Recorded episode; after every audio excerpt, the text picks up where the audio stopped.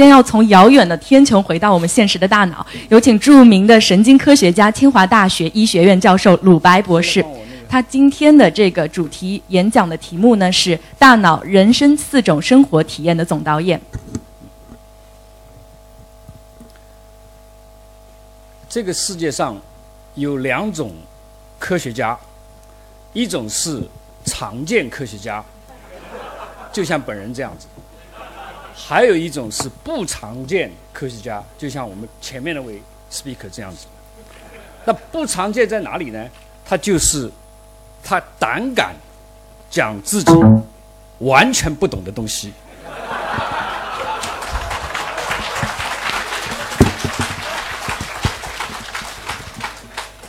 理念给我出这个题目，说是要讲科学与人文的这个呃交互，我就觉得胆战心惊。我呢是一个常见科学家，所以呢，呃，而且我是一个研究脑的科学家。那我就想今天就从人文的、从脑的角度来，呃，讲我自己的这个懂的东西。但是呢，呃，也许在讲完懂的东西以后呢，呃，抛砖引玉吧，就呃也讲一讲我怎么对人文可能有一些什么理念。但是我非常期待。我后面的这位姚老师怎么来对我进行批判？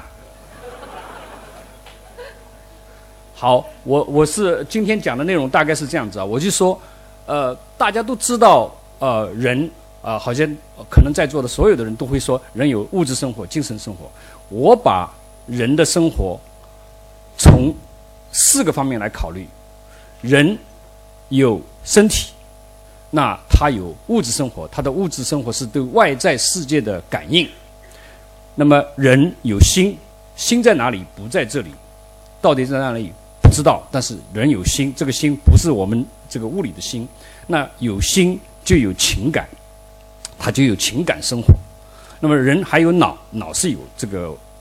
呃，他有智慧生活。最后呢，人还有灵魂，灵魂在哪里也不知道。但是灵魂是确实存在。而有了灵魂，他就有精神生活。那下面我就来展开讲。先讲这个物质生活，这很容易理解。我就举一个例子，就大家去餐馆吃饭，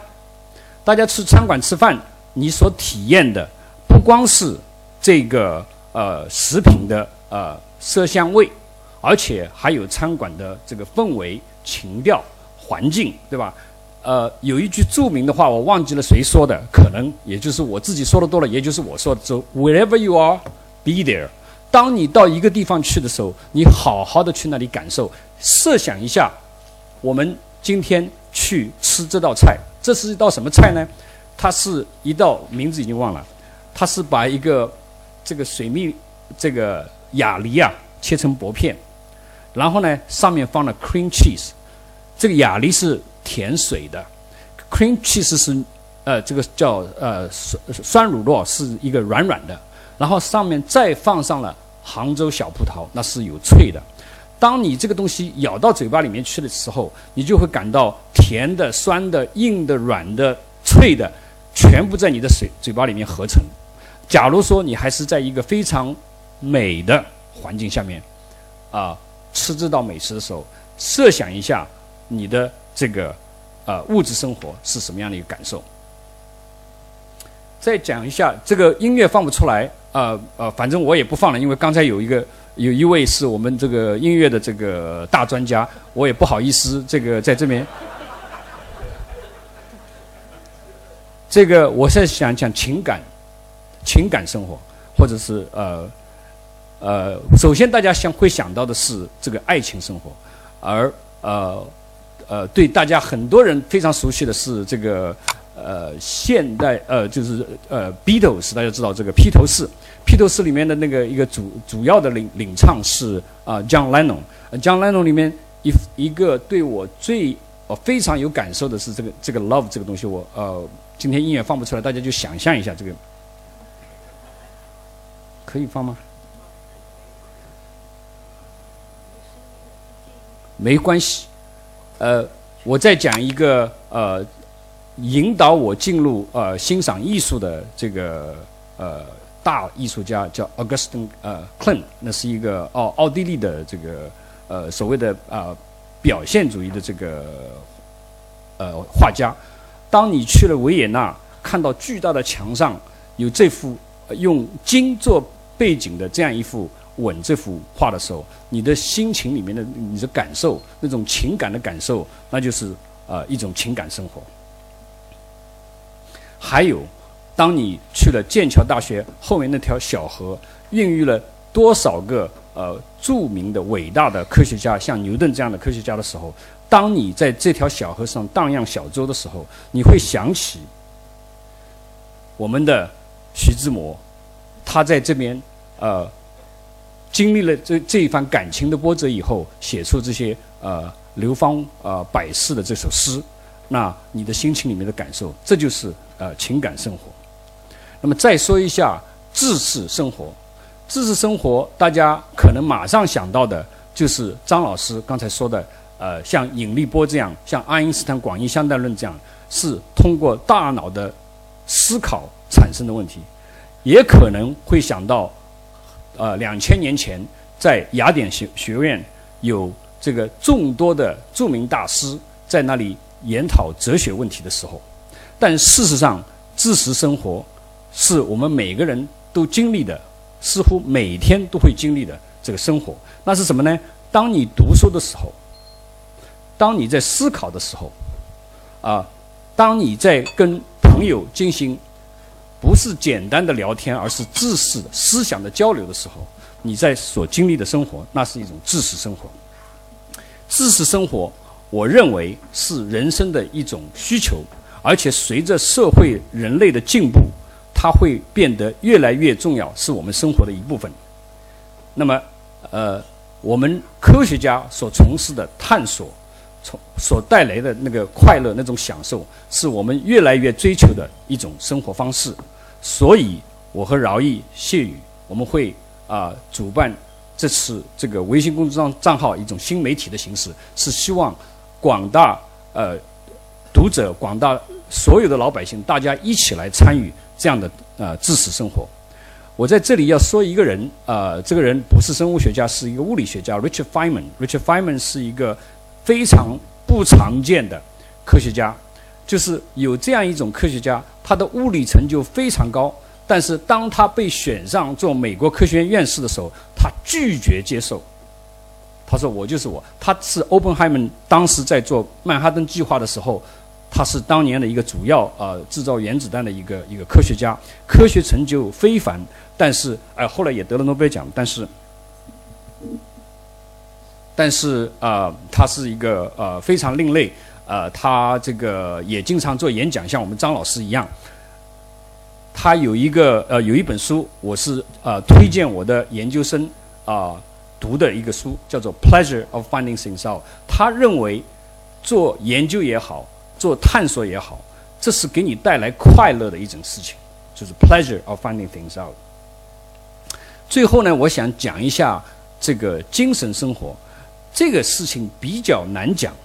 但是呢，呃，你 When you're there, you know it，就是你当你站在罗丹的思想者这个雕塑的时候，你会想到。生命到底是什么？生活又是什么？人生有什么意义？我们为什么要活着？世界到底有多大？像刚才，呃，张双南老师已经开始呃接触到的，就是宇宙这些，这是超乎人类、超乎自己的这个这个生活。呃，另外一个我自己感受比较深的是，当我访问以色列的时候，站在一个呃。以色列最高的山顶上，往下看去是一条小小的河，是约约旦河。这条约旦河里面孕育了整个人类文明的历史，包括伊斯兰教、基督教、这个呃犹太教，呃这一系列的人类的文明是就是从有多少这个人啊为战争而死，有整个这个文化是从这个面。这个时候你会感受到你是脱离了现实。脱离了时间，脱离了空间，啊，脱离了自我。还有，就是当你去度假，在海边，看看着无望无际的大海的时候，你看了半个小时以上，也许你会有这个感受，就是脱离了时间，脱离了空间，脱离了自我。所以我是觉得，呃，这个不管你是有宗教信仰还是没有宗教信仰，你一定会有这种呃精神生活，尽管不多，那就是在在思考宇宙问题，思考进化的问题，超越现实，超越自我。超越时间，超越空间，甚至超越人类本身。那作为一个神经科学家，我们往往是希望把所有的我们见到的事情都放在一个大脑的框架之下。那么，我们从神经科学的角度，啊，我们往往会看这个对物质世界的感受是，呃，是通过大脑来实现的。那么，有大脑的功能，有感觉，有运动。有高级认知功能，它都是由不同的脑区来实现的。物理生活、物质生活最简单，我们有五种感觉。其实随着科学的进步，我们可以告诉大家，其实我们的感觉不止这五种。但是就算这是五种嘛，五种是由五种感官：有视觉、有听觉、有嗅觉、有触觉，还有味觉，对吧？它这些呃外界的信号都通过神经传递。最终传到大脑的特殊的部位，然后经过各种各样的处理来反映呃外界的呃物质世界。那么呃从由触觉来呃举一个例子，你的手当你的手呃接触到呃一个什么物体的感受的时候，你的手上的这个神经末梢的感受器就会以神经冲动的方式。通过脊髓转到眼脑，然后到中脑，最后转到大脑皮层的中间这一块地方，叫做感觉皮层。那么，这一个感觉皮层是对不同的外界的感受定位在不同的感觉的啊感觉皮层的不同的部位。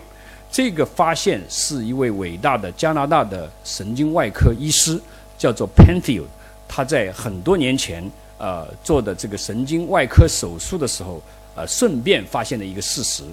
呃，在征得了病人的同意以后，他用电极刺激这个大脑皮层的这个后半条这个感觉皮层的不同的部位，结果他发现，你刺激当刺激到这个部位的时候，你会有呃这个腿脚的呃，病人自己会说有腿脚腿脚的感受。当你刺激到这个部分的时候，啊，病人说，哎，我拇指有感觉了。那么，然后大家可以看到，这个鼻子、眼睛、嘴巴是有很大的这个这个 representation，有很大的代表区，而脚是有非常小的代表区。整个一个大脑的那个感觉皮层是有可以代表了不同的外界的呃信息的传入。所以，这是我们从神经科学的角度来来解读对物质世界的感受。还有就是对。呃，情感世界的感受，其实，在我们的生活当中，情感生活，大家自己回回忆一下，情感的生活，其实是你自己最啊令人啊难以忘怀，你的印象最深刻的，记忆最好的，往往是你那段情感生活。这个情感生活可以是呃父子之情、母女之情、爱人之情。那么，从心理学的角度，我们还要做一个很细的分，所谓的。呃，情感啊，情绪啊，还有感情啊，那么这个里面有无外乎有几种主要的因素，一种是情感是一个生理的需求的，有一种内驱力在里面。另外呢，还有呢是一种主观世界对有啊情绪的反应的一种体验啊。当然，情绪有各种各样的表达。那么粗粗的分的话，可以把它分成六种不同的情绪：有悲伤，有惊讶，高兴。还有厌恶、愤怒啊，这个恐惧，啊，这些也许都有神经科学的这个基础。那么，一个呃经典的实验是，当一个病人在有一个脑区叫做杏仁核 （amygdala） 这个地方发生了病变或者是癫痫，呃，这个呃神经外科。医师不得不把这个地方去除，或者是在这个地方长了脑瘤。当你的双侧的杏仁核没有的时候，你会发现这些人，他这个几种感觉里面，恐惧感没了，他没有恐惧。那么，你就可以得出一个结论：这一个核团，这个呃，这个用脑成像发现这个地方的呃神经细胞都死了。这种人啊，他是没有恐惧感，也就是说，杏仁核对恐惧感是啊它的这个物质基础。那么这里呢，我呃对情感生活我要呃稍微多说几句，那就是呃情感生活里面有一种高级表现叫做绑定。叫 social bonding，也就是说，你给某一个人有一种某种关系的时候，呃，你会变得一直要跟他在一起，不一定是女的跟男的啊，男的跟男的也可以。啊，这个研究的呃最主要的贡献者是我的一位朋友，曾经是这个 NIMH 美国精神健康研究院的这个院长啊所长，就是叫 Tom m i n s o 啊，他现在去了谷歌。呃，来研究这个呃，做谷歌这个这个呃 life science 方面的那个头，那他用了一种，他找了半天，用了两种非常特殊的老鼠，一种叫 p e r a v a l 那就是说叫草原鼠，还有一种叫啊 mountain v a l 那就是山地鼠。这两种鼠看上去差别不大，但是它有两个，它有一个非常特特殊的这个差别，就是这个。草原鼠，它是一夫一妻制，而山前鼠是它是一夫多妻制。这个一夫多妻制不不仅只是男的去找很多个女的，还有女的可以找很多个男的。那么，到底它问题，它为什么会出出现这样的问题？他就选择了这两种老鼠来做研究，呃，做了一系列的研究。那么他就发现，呃，集中精力就去研究这个山田鼠。山田鼠呢有。有这个叫伴侣偏好，它就是一旦找到了一个呃配偶，它永不分离，它就一直。然后呢，当别的雄鼠来进入这个窝附近的时候，它会产生一种所谓的叫 selective aggression，就是说选择性的攻击。它会对雄鼠进入这个领地，它会产生攻击，因为它不想让任何雄的来跟它分享它的这个呃这个呃配偶。另外呢。它这个养育后代也很有趣，它是双方这个父亲跟母亲一起来养育这个后代的。呃，这个雄鼠跟雌鼠之间，它反映了很多呃我们的人类非常想啊向往的这些属性，就是比如说感情专一，对吧？他当首次交配以后，他就不再对其他异性。感兴趣，这只对一个感兴趣是非常专一，呃，它是陪伴，就是 companionship，它两个总是在一起，你走到哪里，我也跟到哪里，这个这个，呃，就是偏好同进同出，呃，肢体的接触，然后呢，它非常忠贞，当一个伴侣死后，他往往不再去找其他伴侣，就是孤独而终，呃，另外呢，他很妒忌，当有别的。这个雄性来进入这个领地的时候，它会攻击，它会这个呃有很大的这个妒忌心，这些呃都是一个在动物界是非常非常罕见的这样的一个行为，在人类非常常啊常见，呃统计一下的话，大概在所有的动物里面，大概只有百分之三的动物是所谓的有 social bonding 有这种选择性配偶，当当然这个里面最重要的是人了，而这个。呃，他另外一个行为就是推到他他对后代的这个这个呃呃呃照顾是双呃雄的跟雌的一起照顾的。那么这个到底是什么原因呢？那么汤明寿跟他的同事进行了一系列的研究，发现其实也很简单，那就是说有两个呃这个 hormone 两个这个激素啊对这个行为绑定呃产生这个是一个至关重要的，一个是叫做 oxytocin 就是催产素。另外一个叫 vasopressin，叫加压素。那么，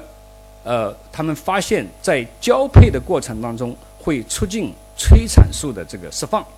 而催产素是介导雌性专一的一个激素。当雌性在交配以后，它的催产素释放以后，它就会专一的对某一个雄性。而对雄性来说呢，加压素可能更重要。加压素对这个伴侣选择跟选择性呃攻击这两个行为。都是呃主要的介导的这个这个这个激素，那么呃实验证明是什么呢？当你这个把雌性你给它打一个催催产素以后，你其实不要雄的，它都会，呃，它不需要交配，它都会对某一个雄的啊产生这个好感，然后就把它变成终身的伴侣。你你你先给它打一个，然后任何那个雄的老鼠拿过来，他就说认定这个以后就是我的老公，就他就不会变了。呃，然后呢，你给这个雌性老鼠你打这个催产素的阻断剂，你阻断催产素的功能，这个时候这个雌鼠就变得非常花心，它可以跟很多雄鼠去交配。呃，大家不要去试这个东西啊。雌性在交配呃前给加压素以后呢，它可以控制这个绑定，呃呃，然后还有就是这个呃。呃，抚养后代也是这样子。你把一窝老鼠是别人的小孩，啊，别人的小孩，你平时一般不会去照顾别人的小孩，但是你给他，你给这个母老鼠打吃药，呃呃，催产素，打完以后，他就把别人的小孩变成自己的小孩，就一直在那里抚养。那到底在分子计算是什么原因呢？他们就做了这样一个实呃那个实验，他们就发现这个山地鼠，不是不是草原鼠，它的这个。呃，这个所谓的这个叫这个这个，啊，催产素的受体，呃，是表达在这个地方，表达在这个地方，而这个呃叫什么？呃，草原鼠它的表达就相对来说就比较少啊。这个哦，sorry，我刚才没指准，这个 VP 这个地方，这个表达就比较少。那么这就表现了这个山地鼠是，啊，不是草原鼠是有这个绑定的行呃行为，而山地鼠是没有。当你把呃，这个草原鼠里面也表达这个受体，就是催产素的受体的时候，这个草原鼠也变得了很专一的一夫一妻制的这个行为，所以这个就解释了为什么啊，从分子基础上解释了这个一夫一妻制感情专一是有这个神经科学的基础的。那么最后呢，再看人，人呢啊，他也是从这个动物的这个呃研究上面发现的，他发现这个表达。表达这个 vasopressin 的这个呃，我不知道什么原因，他做人的研究都是用男的来做，还没拿女的来做。但是这个男的结果都已经很说明问题了，就是说在人当中有一个基因的变化，是主要是从这个动物里面呃呃这个这个研究衍衍生过来的，就是他在这个这个所谓的这个呃。加压素的受体的表达的这个这个前面有一种基因的变化，有两种形式，一种是长的，一种是短的。那么这个长的人呢，呃，那首先他有一个有一个现象，就是你给人的鼻腔里面，男的啊，你给他鼻腔里面，呃，就是喷催产素的话，呃，这个人喷完以后，他对其他人的呃这个信任度会增加。你给他做一个呃。游戏，这个游戏的对方啊骗了你一次，那你会上当；你再骗你一次，你下次就不干了。但是你在鼻腔喷了催产素以后，你再给他做这个事情，他还是相信那个人，所以他对人的信任度会增加。这是这个信任度是 social bonding，这个你你这个交交朋友的一个最最最呃最原始的一个东西。那么对于这个。呃，他的所谓的这个这个所谓的叫维卫星序列的长的人来说呢，他在人脸识别的这个实验当中，你就会发现他的杏仁核，杏仁核是呃介导情感的这个一个啊脑子的结构，它会激活啊，他有利他主义的倾向啊，他的这个海马表达也比较高，他的对这个对方的记忆就会比较好。那么对这个。比较这个维新序列比较短的那些人，或者是有变异的那些男人，那么他在配偶关系的这个问卷，我们做心理学的问卷里面呢，他的评分就比较低。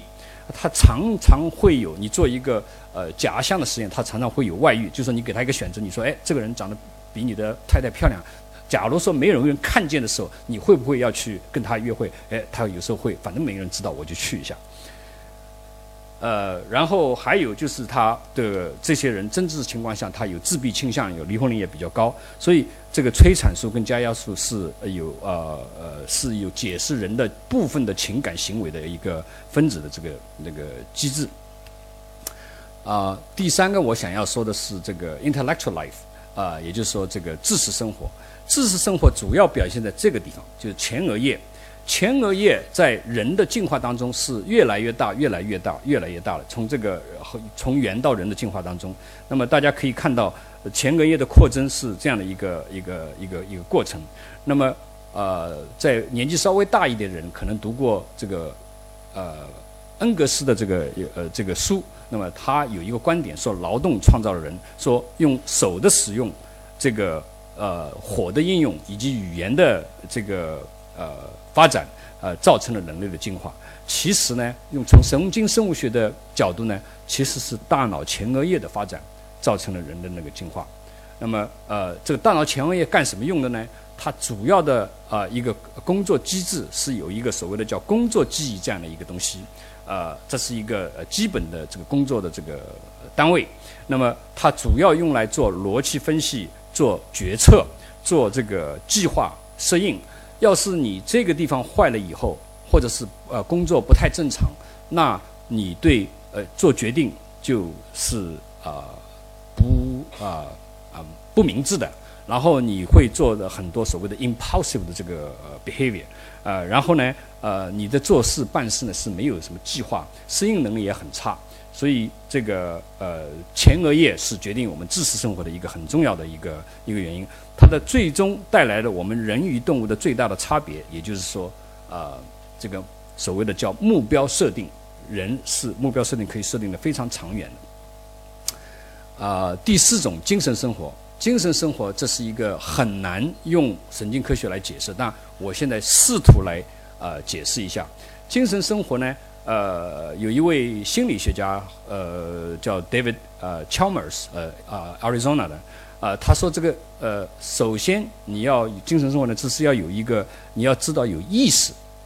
那么，但是呢，意识是没法做呃用科学来研究的。为什么呢？意识是一个主观的东西，而科学是一个客观的东西。那你这个用主客观东西来研究主观的东西，他就说这个非常难研究。但是呢，你是知道你有意识，为什么呢？因为你睡觉，你的意识没了；你的麻醉，你的意识没了。所以意识是呃存在的。意识不是一般的认知活动，而是认知主体的自觉的觉察和呃觉知啊。所以我们就说呃意识。但是说到意识里面，你第一步你要知道自我意识，你要知道你是自己是谁。这个问题好像看上去很很奇怪。但是你想一想，你闭上眼睛想一想，你知道你是谁吗？你想想自己，我作为一个一个一个思考对象，你总是在想我是谁，我跟人家有什么不一样？所以这个自我的意识也是存在的，啊，这个存在倒是的确是有这个物理的基础，这个物理基础啊，又是来源于一位病人的研究，这个病人名字叫 Gage，他是一个铁路工人。呃，当一次他做引爆来做铁路的这个铁轨的这个建设的时候，这个爆炸的时候有一个铁签就从他的脑子这个前面穿过去，这个是一个影像，他这有根铁杆从他的脑子前面，这个就是所谓的前额叶，他把前额叶给损毁了。前额叶损毁了以后，他的语言，他的呃这个对日常生活完全正常，但是呢，他缺乏了自我意识，他不知道他自己是谁了，所以呢。我们说自我意识至少这一部分的脑子是参与的，那么还有一个非常著名的呃这个实验叫做镜子实验，来证明呃自我是可以来用来研究的，就是绝大多数的动物，它你拿一枚镜子放在它面前，它不知道这镜子里面就是它。做一个什么实验呢？你就把放一个 marker，用一个颜色涂一个地方，你自己不通过镜子自己是看不见的。你把镜子放在这个里头，假如说你能够通过镜子的照来把这个地方给拉掉，那就说明你在镜子里面你就认识了你是自己。这个实验绝大多数动物通不过，人是可以通过的。这个猴子通不过，呃，这个呃，就是海豚、黑猩猩，哎，很奇怪的，乌鸦可以通过这个这个呃这个这个镜子实验。镜子里面寻找自己看不见的东西。意味着你已经认识了镜子里面的这个这个是你自己，但这个是不是自我意识，这也是一个很难说的一个事情。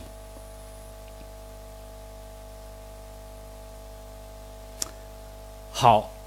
呃，说到这儿，我就要呃从一个常见的科学家来做一些不常见科学家所做的事情，也就是说对人文的精神啊做一点点探索。那么后来呢，我就去网上去查，又去翻书，说这个什么是人文精神？啊呃，看了很多东西以后呢，最后好像是有这三点是大家都同意的，就是啊，所谓人文精神里面有三个三条主线。那么一条主线呢，就是所谓的人性，啊，人性就是以人为本，就是对人的幸福、尊重的这个追求，也可以说是这个广义的人道主义，呃。对我来说，人性里面包含了两种生活，就是我刚才讲的物质生活跟情感生活都在这个人性里面。我们要回人性以啊呃呃以人为本，要回到人性的这个本性上面来。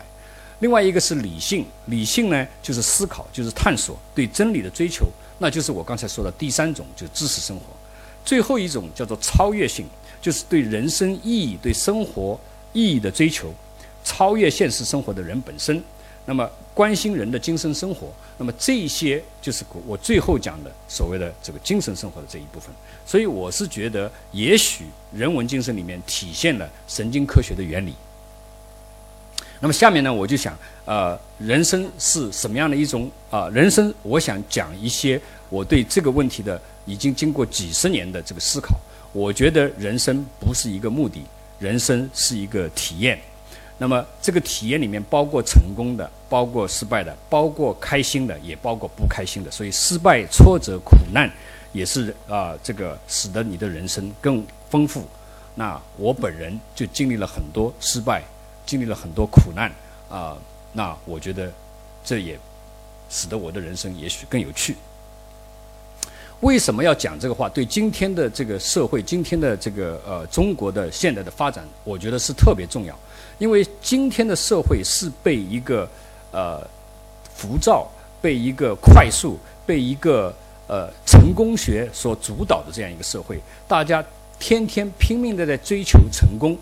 成功还要而且以最短的时间花最小的资源来达到成功，所以一本非常畅销的书就是所谓的这个高效高效率人物的七种习惯，就 Seven Habits of Select。呃呃呃，highly effective people 这个 Steve Conway 的这个这个著作，呃，然后呢，我们会为了要成功，我们会采用各种各样的方式，包括在企业里面，我们用的非常常见的就是项目管理，包呃项目管理就是你要有一个很完美的一个计划，然后要有时间表，要有这个谁负责，要有产出的这个这个这个 measure，要有里程碑，每一过一段时间要有里程碑。还有呢，就是你怎么来 manage 你的时间，时间的这个运筹学，我自己本人也说过这个，我我也做过这个演讲。所谓你把这个时间，你要把把这个所每天要做的很多很多事情，你把它分成四类啊，所谓的是重要的跟急切的，不重要的跟呃急切的，呃重要的跟不急切的，以及不重要的不急切的。所谓成功人士是把自己的精力放在重要而现在不马上急切的这个这个事情上面。这个是所谓的这个呃呃 setting priority，这个是这个呃我们这个成功人士的所谓的一个一个一个诀窍。那么啊还有很多人每天忙得不得了，包括我本人过去在 GSK 工作的时候，这是我从我的电脑上面照的一张相，就是我每天要排这么多的事情，包括周末啊，都是呃都是要做这么多这么多的工作，就是为了这个整个一个驱动就是成功。这个成功还。啊，还经常在想的这个两个字，一个是叫做影响力，所谓的叫 impact。我做的这个事情成功是在什么范围里面成功？还有一个事情是所谓的叫 legacy，就是我这个成功是今天成功还是以后成功？我百年之后还有没有人记得？这个是整个一套成功学。但是呢，有一次我被我的儿子的一番谈话傻眼了。我有一次这个圣诞节。那么他就啊，每我们圣诞节有一个送礼物的习惯，他就给我送了一本书，他说这个《In Place of Slowness》这本书，他就说让生活慢下来，让生活慢下来。他举了好多好多例子，比如说我们经常在出差，出差了以后呢，我们在呃机场，我们都要拿开电脑，然后要用这个微信，要用手机，在那里整天在那里忙这个忙那个。你坐在海边，呃，休假的时候，你脑子里面想的也是工作的事情，你这手机又在那里动，又在，就是整个是一个没有感受这个现实生活，没有这种四种生活，整天就是成功，成功，成功，成功。所以他给我做送这本书，那个这个意义也就非常明显。他就说，You work too hard，你想的太多的是成功。然后呢，他就给我举一个例子，他自己喜欢拉小提琴。那么我就说，哎，你拉小提琴，你要去参加竞赛，你要得名次，你要参加这个州的这个呃乐队。他的确也做了，但是呢，他说，你看我拉小提琴跟人家拉小提琴不一样。我在，他说这个是他的原话，他写了一个一个一个文章。他说，The purpose is not to get to the end of the piece, uh, accurately with no mistakes, but to play each note expressively for the audience and for one's own pleasure。什么意思？他说我在拉的时候，我不是说要把每一个音都拉准，拉得非常这个完美，而是说我拉出来的声音是我自己能够呃享受，然后我的听众也能享受，我能够表达我自己。所以这个是啊呃典型的一个呃体验享受生活的一种说法。那个。有一个呃斯坦福的商学院的一个非常著名的教授，大家可能看过他的这个所谓的叫叫《Good to Great》这个这个书，在中国是非常成功学的一个非常呃著名的著作。但是他说，Focus on what you are interested and what you are good at and what you can generate most 呃 value。它是这个所谓的三个圆圈的那个学说。也就是说，你做事情的时候，你不要太考虑你能够得到什么，而是你要考虑你做你自己最感兴趣的事情，做自己最擅长的东西。然后呢，呃，这个事情也许可能带来对个人、对社会能够产生最大的价值。当这个三个圆圈交点的呃交相交的地方，你要是能够呃长期的集中在这个这个这个方面，那啊，你的生活就是一个有趣的生活啊，你的公司也是一个有趣的公司。另外一个是 Johns Hopkins 的校长啊，他在毕业典礼的时候啊，也讲了这样一番话，就是 Ask yourself not what you what I will do。我毕业了以后，不是说我要干什么，我要拿什么样的那个工作，but rather who you will become。你要变成什么样的人？最后，我想引用一个呃，叫。Brooker Washington，这是一个著名的黑人活动家，这个呃一百多年前的一个黑人活动家，他有一句呃另外一句话是很值得这个介绍的，他说：“Success is to be measured not 啊 not so much by the position that one has reached in life as by the obstacle which he has overcome。”什么意思呢？就是说你的成功不是呃来看你有多高的位置。有得了什么奖，或者是被什么认可，而是你在当你向成功的之路迈进的过程当中，克服了多少困难。同样一个人，你从 A 走到 B，假如说你需要经过很多克服很多很多困难，经过很多很多这个曲折，能够达到彼岸，那比另外一个人有很多资源，能够呃呃有很多这个支持，达到那个地步啊，要成功的多。他是这样来看待的这个。那么再回过头来讲呢，就是呃两位我非常尊重的人的这个 quote，一个是 Gabriel Garcia Marquez，我多次啊演讲都提到他，啊他是这个诺贝尔文学奖得主，呃呃哥伦比亚人。那么呃他的一句呃著名的名言就是生活的真谛不是你活过多少，而是你能不能记住啊你所或者能够记住你经过的事件以及能够描述它。那么呃，这也是说你必须要体验你的生活。那这个林肯，那有更精彩的话，也是描述他本人一生的这个话。他就是 In the end, it's not the years in your life, but that counts, but the life in your years。什么意思呢？就是这个人生的终极不是你的生活过多少年，你有多你可以活到九十岁或者一百岁了不起了吧？而是你在这些年当中有多少生活。那他本人只活了五十多岁，啊，被暗杀了。但是他的一生的所造成的精彩是远远超过绝大多数的啊这个人对人类历史的这个贡献。那么我再讲一讲，就是人的四种生活的体验，包括精神生活、物质生活、这个感情生活，还有知识生活，不完全都是这个美好的。往往在你自己没有选择的情况下，你会经历挫折，你会经历失败，你会经历苦难。那这些苦难本身，我觉得也是造就了这个不同的一种精彩，你的人生的一种精彩。我这里举一个例子，就是 James Scottsdale。那 James Scottsdale 是一个呃这个 B 五十二轰炸机的一个飞行员，是少将级，是被。呃，他当年驾驶了这个飞机到了越南，最后被这个越共这个打下来，他是被呃俘虏的最高的这个最高级别的美军将官，他在美呃河内的这个监狱里面被关了八年，受尽了种种非常难以想象的呃这个折磨，各种刑罚。那么，然后他当然在这个监狱里面啊，他也有很多成就，他就是有一个成就就是他发明了一种。这个狱友之间、难友之间互相交流的，只只有他们自己听得懂的一种呃语言，这个密码系统就是敲把敲打节拍，比如说就是这样子。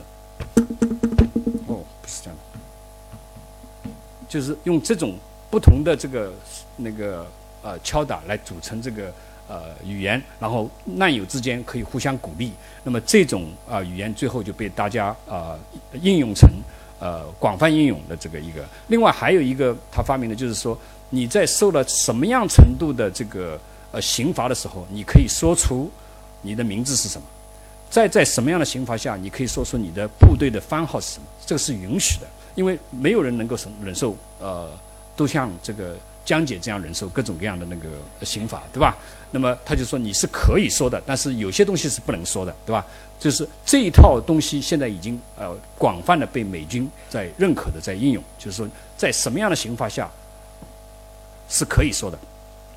他出狱以后啊，他把他跟他太太的互相的通信啊编成一本书，叫做《In Love and War》啊，然后呢，这个刚就是刚才说的那个 Scott 的呃，这个 Jim Collins 这个斯坦福的教授就是说。这是一个很奇怪的现象，就是说，当年他去采访这个 Scottsdale，呃，他说：“我今天在我阳光明媚的办公室在读你的这个书，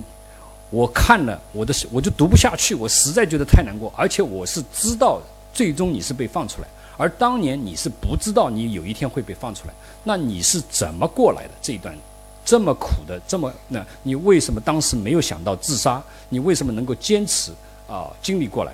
那么他回答了这句话，使得我对我的印象极为深刻。他说：“这个 the experience into 啊，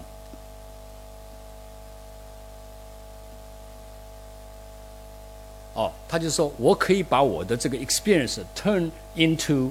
the defining events of my life, which in retrospect I will not trade。什么意思啊？他就说我的特殊的经历，这不是我选择的。”这就是这就是已经发生了，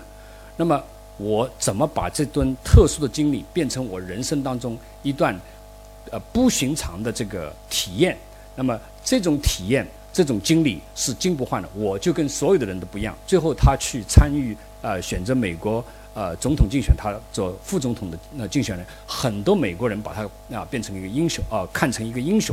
因为他有这段不同寻常的经历。那么他是造就了人生的不同的一种精彩，所以呢，就是你不同寻常的经历，会磨练你特殊的人格，使得你有人生人生另外一种不同的这个辉煌。最后我还得讲一个这个另外一个人叫 Victor Frankl，这个 Victor Frankl 是被纳粹关进集中营的，他是一个奥地利的精神病学跟神经呃神经学的专家。那么，一九四二年，他被关押在纳粹的这个集中营。后来呢，啊，呃，最后他的父母在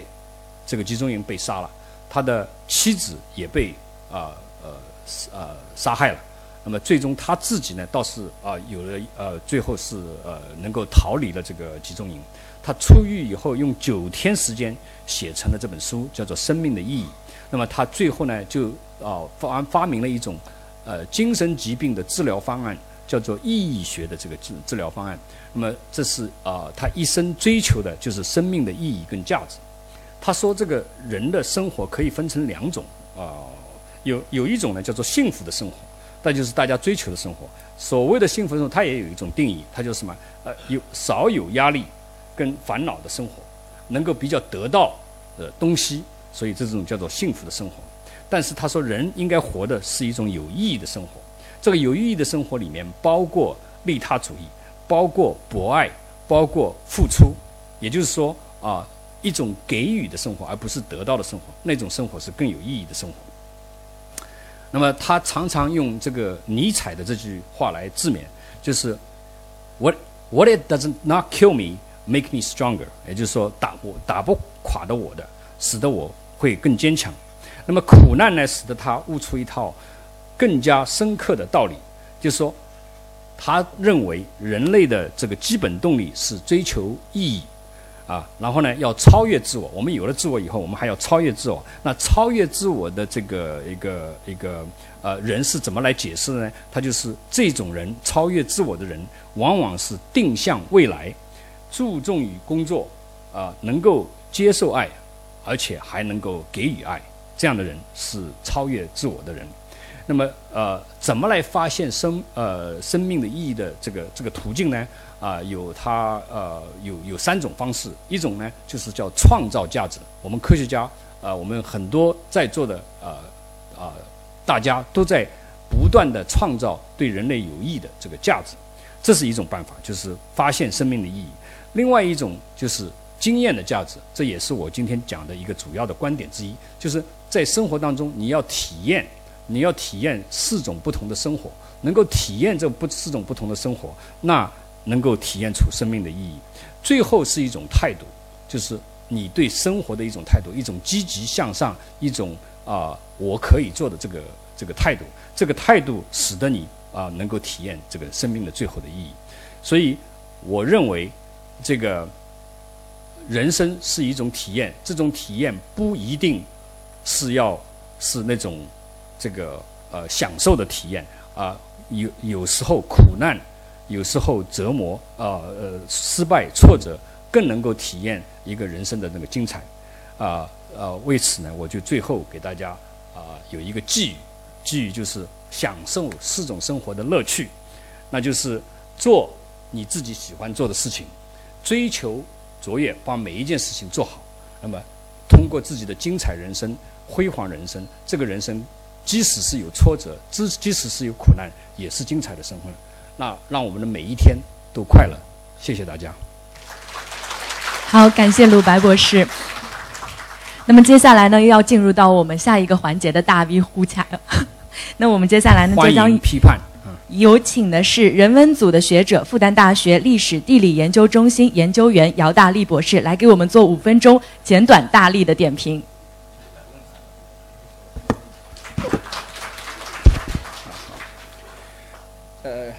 这个论坛的主持人给我一个条子，说你要反驳，啊，但是我觉得我没有什么好反驳的，啊，所以你们可能会有点失望。我只是把卢老师的这个报告再做一点我自己的理解和引申，啊，因为他的报告的后半段实际上已经已已经超越了他自己作为他专业的这个神经生物生物学这个，所以我想做一点点的这个呃。隐身，人脑是一个非常神奇的东西。经由人脑最终产生的人类对全部自然界，包括对他自己生命体的认识，一直到今天为止，还在突飞这个猛进的增长。我这里显示的人类的知识范围的时间尺度，尺度可以追溯到呃这个距今天一千三百万年以前。这个我只是。看看玩玩的一个图，大概六亿年以来，一千呃十三亿六亿年以来的这个地球的上面陆块的发育过程，而人类知识范围的空间尺度，可以小到亚原子为例，大到半径为一百三十亿光年的可以观测到的宇宙，生产出这样巨量知识的人脑是如此复杂，以至于人在思想的时候，他大脑中的能率密度，也就是单位物质质量在单位时间内消耗的能量，是太阳的自由能率密度的七万五千倍。科学甚至可以用来研究并且改造，产生出科学本身的人脑，并且把人还原到与其他各种各样的动物。哎，他不会动是吧？啊，与其他各种各样的动物一起排列在一个进化的谱系里面。人连过去被认为的那样可以单独占有一个人科进化分支的地位，也难以再维持下去。上面这个就一直到一九九十年代中叶，我们对人类这个人跟猩猩科完全分开。但是现在，这个已经已经变化了。今天，人已经跟大猩猩和黑猩猩以及东南亚猩猩一起。呃，这这个是古代。今天人已经跟大猩猩和黑猩猩一起被安放在人亚科中间。自然科学在西方的产生有一个重大的推动力，就是为了通过研究探究上帝为展示自己的智慧而创造的宇宙，来了解和接近造物主。在奇迹不再经常发生以后，上帝主要利用词语之书、圣经和造作之书。也就是他创造的宇宙万物，使我们能够认识他。在今天，科学在认识、利用和改造自然方面的伟大成就，所可能引发的对他最大的误解，就在于科学可能会在一部分人心目中变成一个类上帝。他们相信，呃，与他结盟，人就可以征服自然，可以创造无所不能的奇迹。因此，他们渴望征服、崇拜权力，无所畏惧。我在这里用的“征服”这个词，呃，这个被被被这个在我这个网上面看成是一个家具，啊，但是它让我们想起大跃进时代工农兵的诗歌：“鹤令山山五岳开道，我来了。”下面一句叫“踩在脚下”，也让人想起文化革命。时候的暴力语言，打翻在地，再踏上一只脚，叫他永世不得翻身。人不再像在阅读造作之书的时代那样，因为深信我们看见的一切都由我们看不见的所造，而在心里充满敬畏。以赛亚·柏林说：“理性的暴政会给我们带来与妖魔鬼怪的暴政同样程度的灾难。”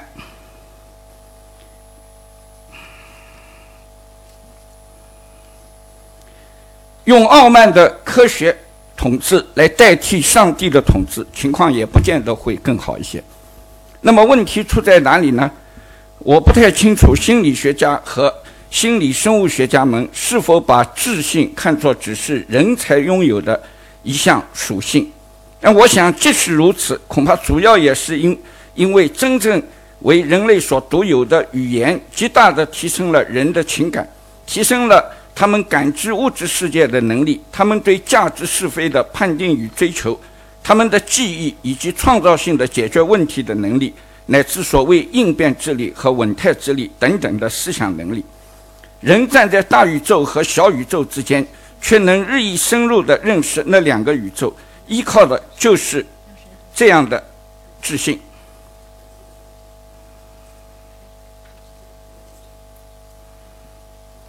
可是，智性不仅被人用来观察和思考自然秩序，它也被用来思考人类精神现象和人类社会本身。所以，人脑及其自信塑造人类精神的成果，不只是一个科学世界，而且还有一个人文的世界。我们或许永远做不到对人脑中用于思考人文问题或科学问题的部位加以区分。但是，它们确定无疑属于两个完全不同的问题范畴，产生于大爆炸的膨胀力，以及能像弯曲物体一样的弯曲能量的引力，与恨或者爱完全无关。而对爱情进行科学分析，只会把它变成一种颠斤簸两的庸俗算计。所以，鲁白老师今天的报告实际上阐述了两个不同的主题。第一，思想和智性有一个属于自然科学的，也就是属于生命科学和心理生物学的，呃，心理生物学的这基础。可是，第二，思想和智性活动的成果，不只为人类展示出一个理解自然秩序的世界，而且还为他们展示出一个理解人类自己的人文世界。无论对其中的哪一个，都无法再回转到科生命科学和心理生物学的层面上去求得解释。让我们回到上帝和他的两本书。科学不能取代上帝，并不是说上帝是不能被取代的。如果说科学的功能或许有助于我们解读所谓造作之书，那么我们还需要一种充满人道与人文关怀的仁爱精神。这种仁爱精神，按照孔子的说法，叫做“仁者爱人，己所不欲，勿施于人”。在圣经里，则被表述为：你们要人怎样待你们，你们就要怎样待人。用这种现代意义上的人文主义和人道主义来接续和拓展体现在孔子学说和上帝的词语之书中间的伟大的精神。谢谢各位。